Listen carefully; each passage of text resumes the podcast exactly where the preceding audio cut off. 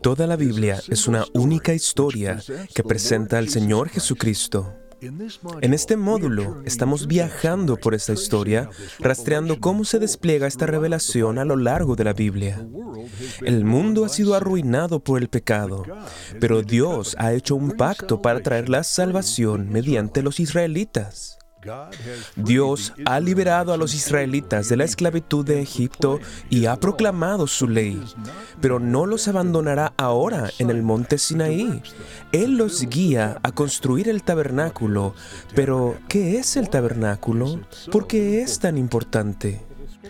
Las descripciones del tabernáculo parecen extrañas y desconocidas para nosotros. Por esa razón, muchas personas se ven tentadas a pasar por alto todos los detalles tediosos en la Biblia que describen el tabernáculo, pero eso es un error. Dios nos ha proporcionado una imagen vívida y gráfica llena de rica teología. Si nos detenemos a mirar más de cerca, estos pasajes de la Biblia abren una ventana hacia verdades deliciosas que los cristianos del presente deben recibir y en las cuales pueden alegrarse. En lugar de parecer tedioso, descubrirás en esto emocionantes exhibiciones de la gloria del Evangelio. ¿Cuál es el punto principal que Dios intenta enseñarnos a través del tabernáculo? ¿Y cómo se relaciona eso con la Biblia como un todo? ¿Qué papel tuvo Moisés en el diseño del tabernáculo? ¿Qué teología derivamos de los componentes del tabernáculo? ¿Qué aprendizaje teológico hay en el orden y en la secuencia que los sacerdotes seguían en su servicio dentro del tabernáculo? ¿Cómo fue el tabernáculo una señal del Nuevo Testamento y de otras realidades más allá? Herman Witsius, el teólogo holandés del siglo XVII, notó esto de manera interesante. Él dijo, Dios creó el mundo entero en seis días, pero utilizó 40 para instruir a Moisés en lo concerniente al tabernáculo. Se necesitó solo un poco más que un capítulo para describir la estructura del mundo, pero se usaron seis para el tabernáculo. Esto es interesante porque casi la mitad del libro de Éxodo no se trata del evento real del Éxodo, sino más bien es dedicado a describir el diseño y construcción del tabernáculo. ¿Por qué esto es así? Bien, el Señor se revela a sí mismo como el Dios que salva a su pueblo para poder habitar en medio de ellos en este mundo y en el mundo venidero. El tabernáculo nos enseña acerca de la vida con Dios. Estudiamos el tabernáculo para comprender los pasos que el Señor le señaló a un pueblo pecador para que éste pudiera acercarse a un Dios santo. Lo que aprendemos aquí podremos rastrearlo a través del resto de la Biblia. Para poder comprender la teología de la Biblia, debemos comprender lo que Dios reveló en el desarrollo de esta parte de la historia redentora. En primer lugar, debemos mirar a Dios morando en medio de su pueblo, porque este es el punto principal y el tema central en esta sección sobre el tabernáculo. Vimos al principio de Génesis que Dios moraba con Adán. Él caminó con Adán en el fresco del día. En la caída el hombre fue echado del Edén, expulsado de la presencia de Dios. Dios, por su parte, dio promesas de que se reconciliaría a sí mismo con su pueblo. Y hemos visto desarrollarse la promesa del pacto en las lecciones que siguieron, asegurándonos que Dios moraría con su pueblo. Ahora en el Sinaí, Dios nos da una revelación adicional acerca de su propósito de habitar en medio de su pueblo y Él revela la manera en que esto ha de suceder. El tabernáculo era la morada temporal del Señor durante el tiempo en el desierto. La palabra tabernáculo significa tienda. Sin embargo, esta era una tienda especial, separada de todas las demás.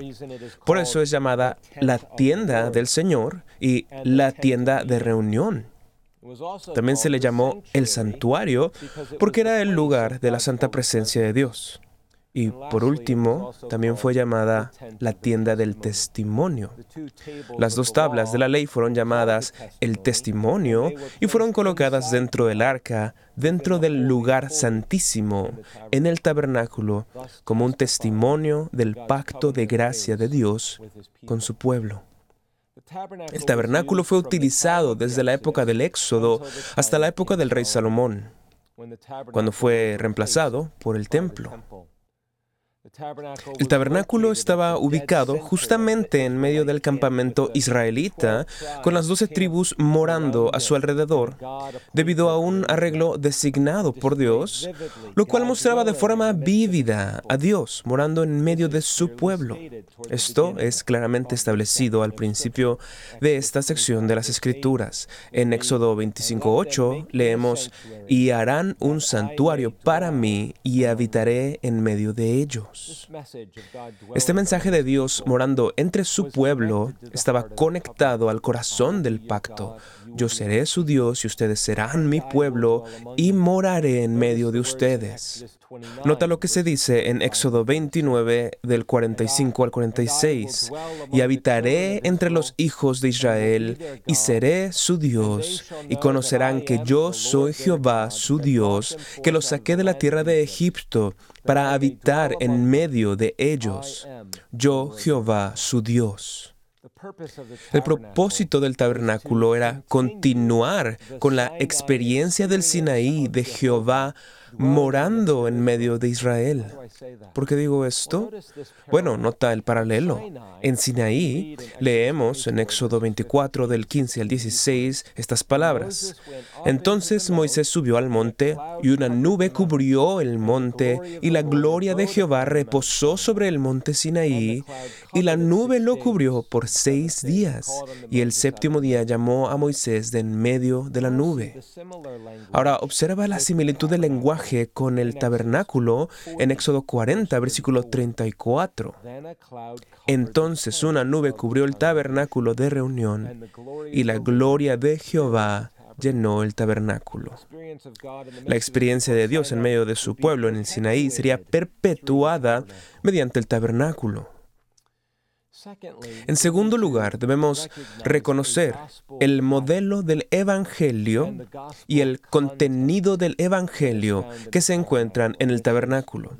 Este es el meollo del mensaje y es aquí donde pasaremos la mayor parte de nuestro tiempo. Antes de ver los detalles, nota que hay una prescripción divina. Ahora vimos con Abel que Dios debe ser adorado únicamente de acuerdo con su propia prescripción expresa. Esto fue ratificado aún más en el segundo mandamiento, donde Dios nos dijo, no te harás imagen. Dios está diciendo en este mandamiento, solo debes adorarme como yo lo haya determinado. Esto se repite en otros lugares en relación con la ley moral. En Deuteronomio 12, versículo 32, tenemos estas palabras.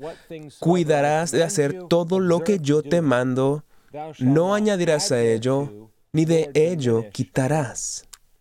Esta ley bíblica de adoración se aplica a todos los hombres a lo largo de todas las edades. No podemos sumar o restar de los actos de adoración que Dios ha designado específicamente para su pueblo. Aun cuando lo que Él haya especificado pueda diferir y difiera entre el Antiguo Testamento y el Nuevo Testamento, como veremos a continuación. El tabernáculo, como es lógico, fue construido de acuerdo al modelo ordenado por Dios no por Moisés. Moisés no tuvo ningún papel en absoluto en eso. En los capítulos que se extienden desde Éxodo 25 hasta Levítico 7, Dios proporcionó cada pequeño detalle del tabernáculo para que éste se erigiera exactamente como Dios lo había mandado. Encontramos en el capítulo 31, versículo 11, las palabras harán conforme a todo lo que te he mandado. Y este tipo de expresiones se encuentra en todas partes. Nada está permitido a la imaginación del hombre. Toda innovación y creatividad humana están estrictamente prohibidas en la adoración de Dios. Pero, ¿qué describía él exactamente? ¿Qué describió él en este modelo? Bueno, eso nos lleva a considerar el contenido teológico y vamos a ver las partes individuales del tabernáculo. El contenido teológico que se encuentra en los detalles que Dios nos da. La provisión y el arreglo de los diversos componentes y útiles del tabernáculo revelaron la gracia del Evangelio de Dios, la forma en que los pecadores redimidos tienen acceso a un Dios santo.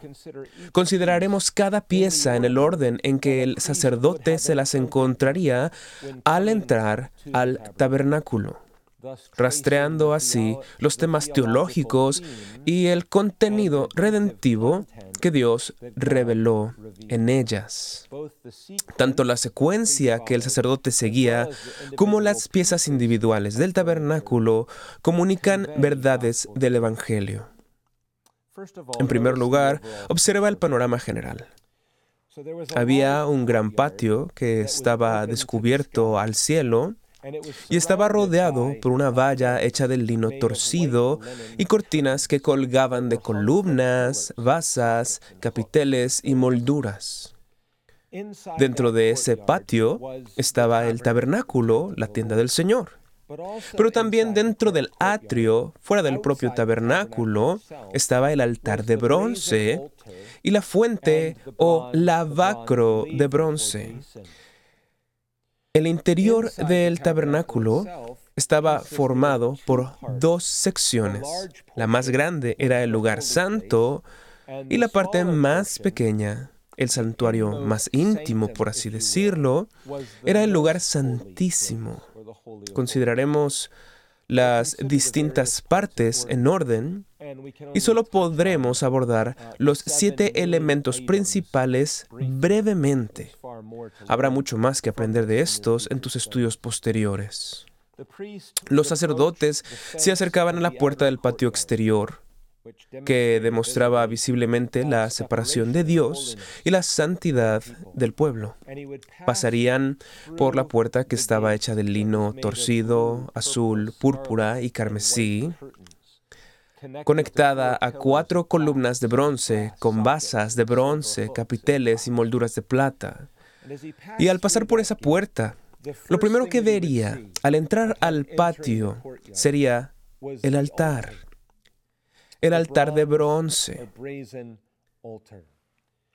Estaría inmediatamente delante de él y él se acercaría a aquel altar.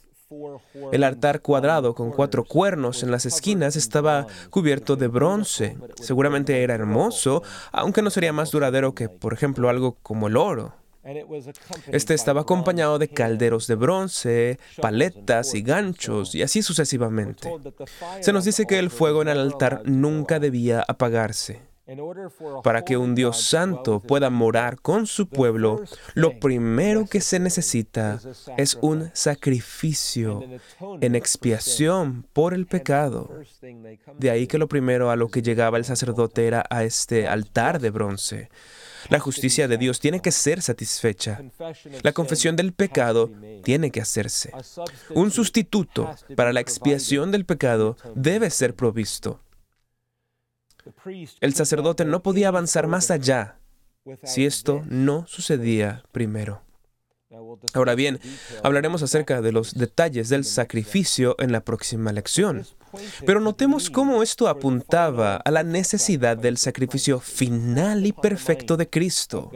Esto estaba siendo enseñado a la mente del pueblo de Dios. Ellos necesitaban el sacrificio de Cristo, quien derramaría su sangre por los pecados de su pueblo. Sin la expiación sustitutiva de Cristo por todos los pecados de su pueblo entero, no tendríamos ningún acceso para acercarnos a Dios y ninguna capacidad para morar con Él. Y bien, en segundo lugar, llegarías a la fuente o lavacro de bronce. Esta se llenaba con agua, con la que Aarón y sus hijos se lavaban a fondo, lavándose las manos y los pies antes de acercarse a la tienda del tabernáculo como tal. Se nos dice que si no se lavaban y entraban así al tabernáculo, morirían.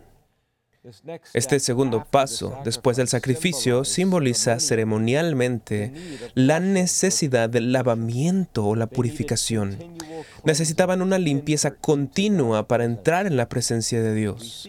Aquí vemos que aquellos que acuden a Dios a través del sacrificio de Cristo, confesando sus pecados, necesitan una limpieza verdadera una limpieza espiritual. En 1 de Juan 1.7 leemos, y la sangre de Jesucristo, su Hijo, nos limpia de todo pecado. El tabernáculo mismo tenía una forma rectangular y estaba cubierto por cuatro capas de tela. La capa inferior, que se veía desde adentro cuando mirabas hacia arriba, y era lino torcido azul, púrpura y carmesí, bordado con imágenes de querubines, ángeles. Las capas externas eran pelos de cabra, luego pieles de carnero teñidas de rojo y luego una capa externa de pieles impermeables. Al pasar por la cortina de entrada hacia la primera sección cubierta de la tienda del tabernáculo, que se llamaba el lugar santo, esa primera sección, verías la mesa del pan de la proposición en el lado derecho, el candelero de oro en el lado izquierdo y el altar del incienso en medio, al otro lado, justo delante del velo, frente al lugar santísimo. Entonces, primero que nada, si fueras hacia la izquierda llegarías al candelero de oro. Este fue hecho de una sola pieza sólida de oro puro martillado. Tenía una columna central con sus tres ramas de cada lado, formando un candelero de siete ramas similar a un árbol. Sus lámparas debían mantenerse encendidas con aceite perpetuamente.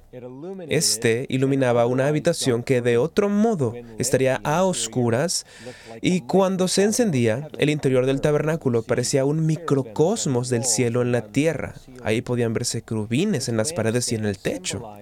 Estas luces simbolizaban la luz que brilla en el Salvador el Señor Jesucristo mismo, que se describe como la luz del mundo en el Evangelio de Juan, capítulo 8, versículo 12.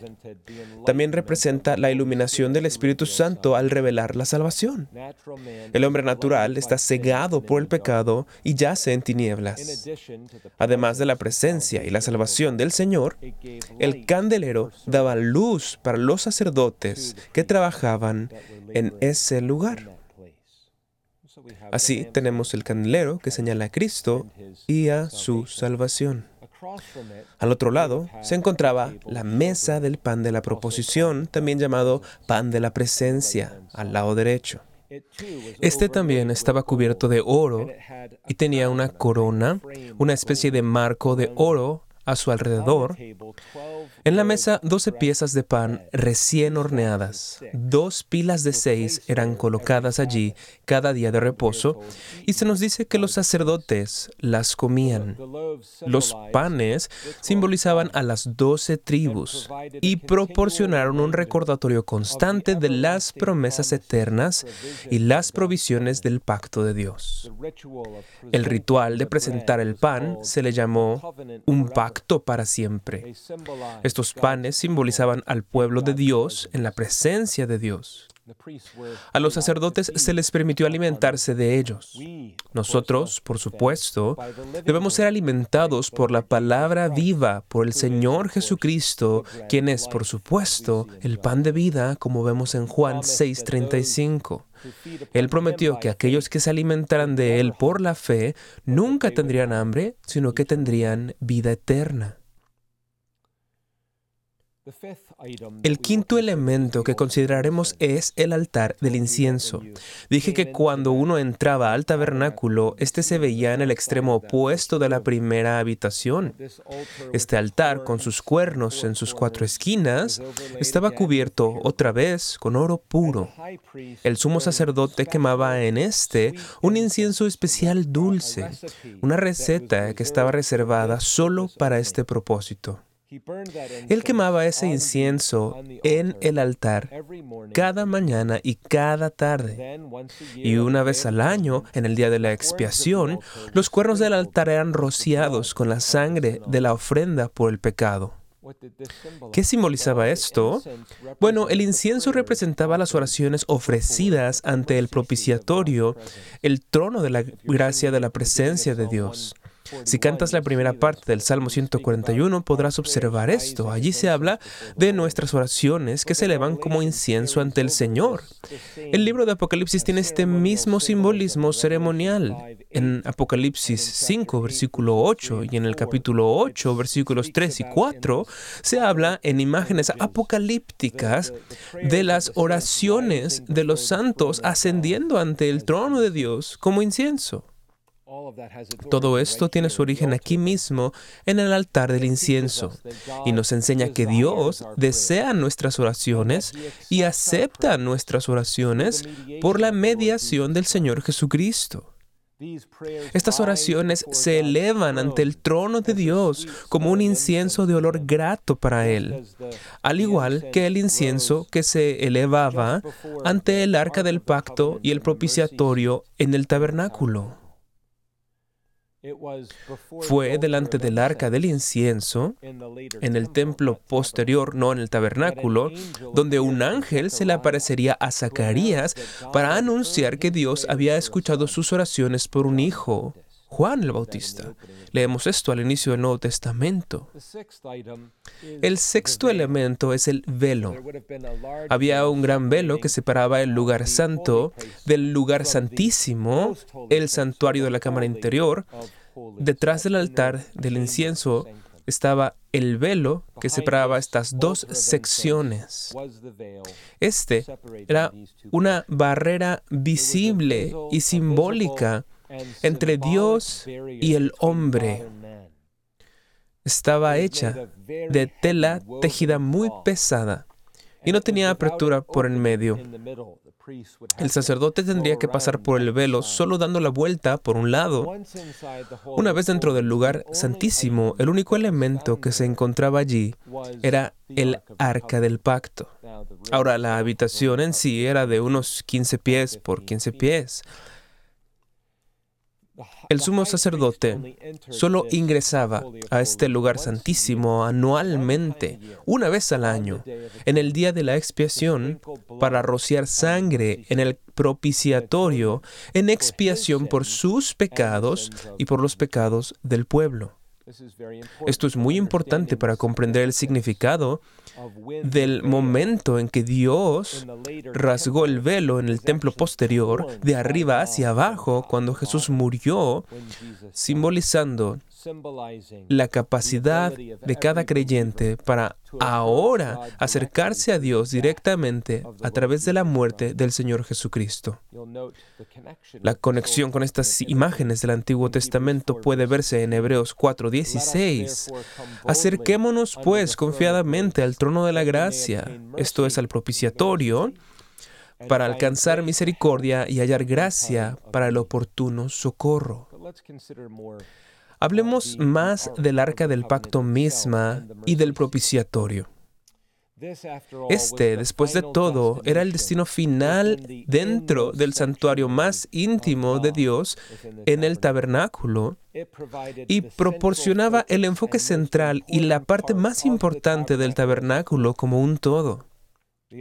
El arca, por supuesto, era rectangular y estaba cubierta de oro en varios lugares por dentro y por afuera. Pero al llegar al arca del pacto misma, esta se encontraba llena de todas las descripciones vívidas que hablan de la presencia de Dios. En Hebreos 9, 4 leemos que en el arca habían una urna de oro que contenía el maná, la vara de Aarón que reverdeció y las tablas del pacto. A los israelitas se les prohibió tocar el arca del pacto bajo pena de muerte. El propiciatorio estaba hecho de una sola pieza de oro puro y batido y fue colocado en la parte superior del arca. Este tenía dos querubines alados de cada lado, uno frente al otro, con sus alas extendidas una sobre la otra. El arca simbolizaba principalmente, tal como hemos dicho, la presencia de Dios en medio de su pueblo, destacando así el propósito principal del tabernáculo en su conjunto. En otra parte, el propiciatorio es llamado el trono de Dios. Una vez más, una pequeña imagen temporal de la morada de Dios en el cielo.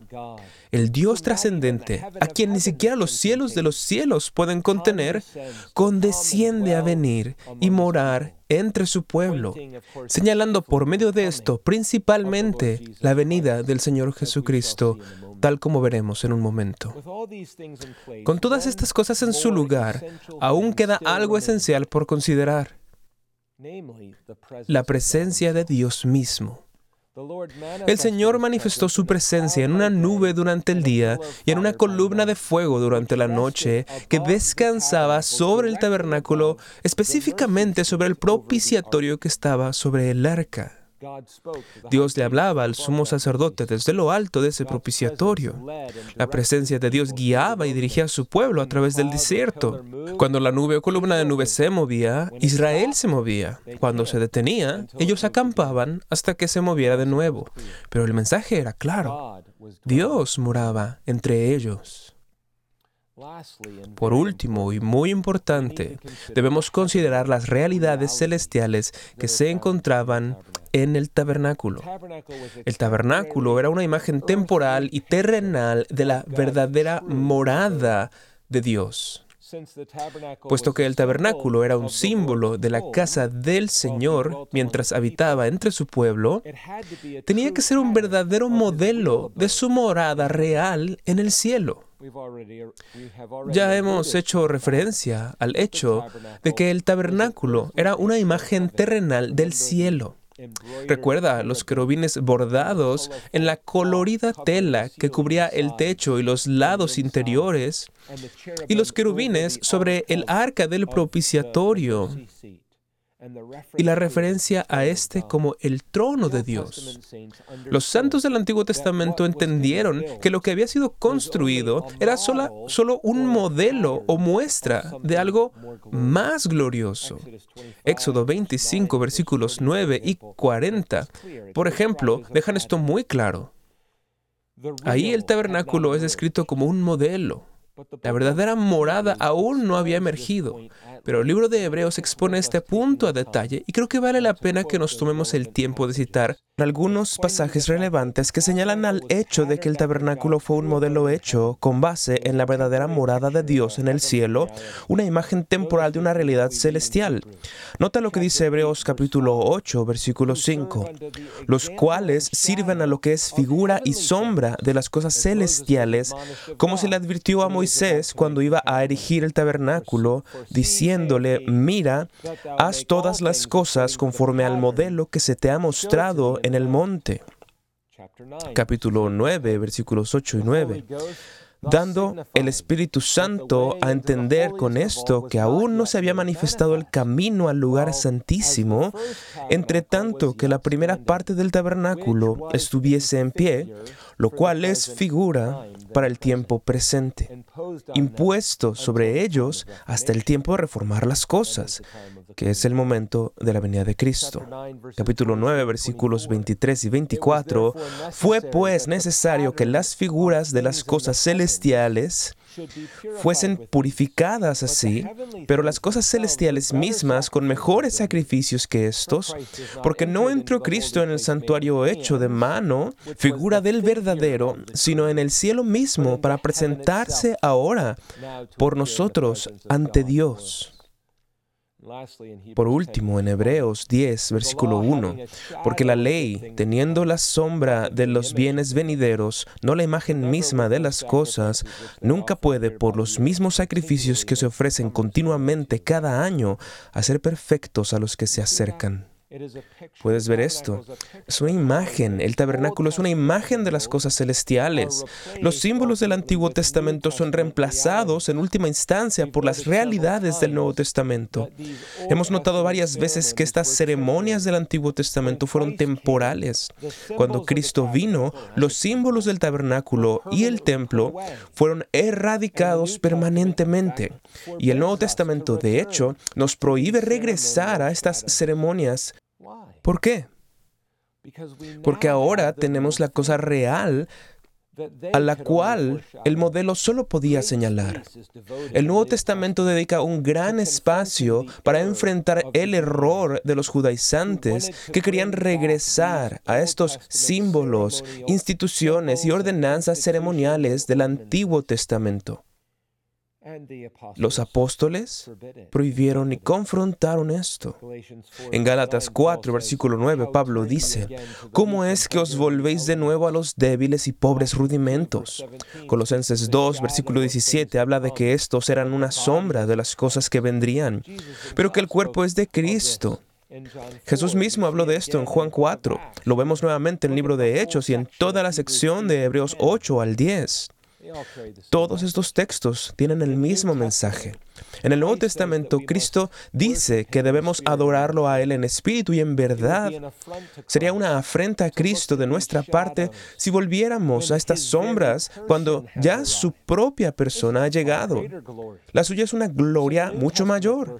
Entonces la adoración del Nuevo Testamento que Dios ordena, prescribe y designa para su pueblo exhibe ordenanzas de una simplicidad mucho mayor, porque la gloria de la adoración del Nuevo Testamento no está en los símbolos terrenales de los altares, el incienso o el servicio sacerdotal. Nuestra adoración tiene lugar en la sala del trono celestial, donde encontramos a nuestro sumo sacerdote, el Señor Jesucristo. La gloria es la presencia de Cristo. La gloria es la presencia de su Espíritu entre nosotros, manifestada en medio de nosotros mediante simples ordenanzas como la predicación, la lectura, la oración, el canto de los salmos y los sacramentos. El tabernáculo encuentra su cumplimiento en el Nuevo Testamento. Permíteme decir brevemente, antes de concluir, que esto encuentra su cumplimiento primeramente en el Señor Jesucristo. En Juan 1.14 leemos, y aquel verbo fue hecho carne y habitó entre nosotros. Y vimos su gloria, gloria como del unigénito del Padre, lleno de gracia y de verdad. Cristo ha venido. Él es Emanuel. Él es Dios con nosotros. El tabernáculo señalaba la venida de Cristo mismo. El tabernáculo también se cumple en el cristiano. Esto se describe bellamente en 2 Corintios 6, versículo 16 porque vosotros sois el templo del Dios viviente. Como Dios dijo, habitaré y andaré entre ellos, y seré su Dios, y ellos serán mi pueblo. Allí se encuentra nuevamente el lenguaje del pacto de gracia, junto con el lenguaje del tabernáculo. Entonces vemos al Señor habitando misericordiosamente en medio de su pueblo, dentro del cristiano individual. Pero también vemos al tabernáculo cumplido en la iglesia en su conjunto como el pueblo de Dios, el pueblo de Dios reunido como un todo. Al final de Efesios 2 leemos, en quien, esto es en la iglesia, en quien todo el edificio bien coordinado va creciendo para ser un templo santo en el Señor, en quien vosotros también sois juntamente edificados para morada de Dios en el Espíritu. Leemos en otra parte las palabras de Jesús de que donde quiera que dos o tres personas del pueblo de Dios se reúnan para adorarlo, Cristo está allí, en medio de ellos. Permíteme agregar una cosa más. El tabernáculo encuentra su cumplimiento en los cielos mismos. Como ya hemos señalado tanto en Éxodo como en Hebreos, el tabernáculo sirvió como modelo, como ejemplo, como sombra, como figura de la verdadera morada de Dios en el cielo. Ahora, juntemos esto comparando dos textos, uno al lado del otro, para ver qué tan similares son. Anteriormente nos referimos a Éxodo 29, versículos 45 al 46. Y habitaré entre los hijos de Israel y seré su Dios y conocerán que yo soy Jehová su Dios, que los saqué de la tierra de Egipto para habitar en medio de ellos. Yo Jehová su Dios. Ahora avancemos rápidamente hasta el final de la Biblia. Apocalipsis 21, versículo 3. Y nota la similitud del lenguaje. Y oí una gran voz del cielo que decía, He aquí el tabernáculo de Dios con los hombres, y Él morará con ellos, y ellos serán su pueblo, y Dios mismo estará con ellos como su Dios. Tanto el tabernáculo como el templo posterior sirvieron como el centro de la presencia de Dios con su pueblo. El tabernáculo y el templo fueron erradicados para siempre ante la más grande realidad de la venida de Cristo. Pero la verdad espiritual que simbolizan Dios en medio de su pueblo continúa siendo el deleite de cada cristiano. Esto forma el clamor del corazón del pueblo de Dios, como se ve en el deseo del salmista de morar en la casa del Señor para siempre, en el Salmo 23.6. ¿Por qué? Porque Dios está presente con ellos y nos reunimos con Él para contemplar su gloria. Salmo 27.4 dice, Una cosa he demandado a Jehová, esta buscaré, que esté yo en la casa de Jehová todos los días de mi vida, para contemplar la hermosura de Jehová y para inquirir en su templo. Esto sigue a lo largo de todos los salmos, este lenguaje. Observa el Salmo 84 o piensa en David cuando estuvo en el desierto como se describe en el Salmo 63. Y bien, seguimos cantando estas canciones como el pueblo de Dios y las cantamos a la luz de su cumplimiento en las realidades eternas que simbolizan. Cantamos mirando a Cristo, morando en la asamblea de su pueblo, en la iglesia del Nuevo Testamento, y esperamos con ansias estar con Él en su presencia en el cielo. Predicar sobre el tabernáculo implica predicar el contenido teológico del tabernáculo. El cristiano del Nuevo Testamento mira a través de estos símbolos a su cumplimiento en el Nuevo Testamento y a todo lo que Dios reveló a través de ellos. Vemos las realidades que estos anunciaron, por lo que proporcionan una hermosa oportunidad para predicar a Cristo y el Evangelio. Hemos descubierto en estos símbolos temporales del Antiguo Testamento indicadores de la realidad celestial asegurada en Cristo. En el pacto de gracia, Dios prometió morir en medio de su pueblo, en este mundo y en el cielo venidero. En la próxima lección exploraremos la teología veterotestamentaria del sacrificio y encontraremos una vez más que el Antiguo Testamento está lleno de Cristo y del Evangelio de su gracia. Esperamos que haya sido inspirado por lo que hemos considerado en esta lección. Únete al reverendo Robert McCurley en la próxima ocasión a medida que avanzamos en nuestro viaje por la teología bíblica y preguntamos, ¿cómo Dios usó los sacrificios para revelar a Cristo?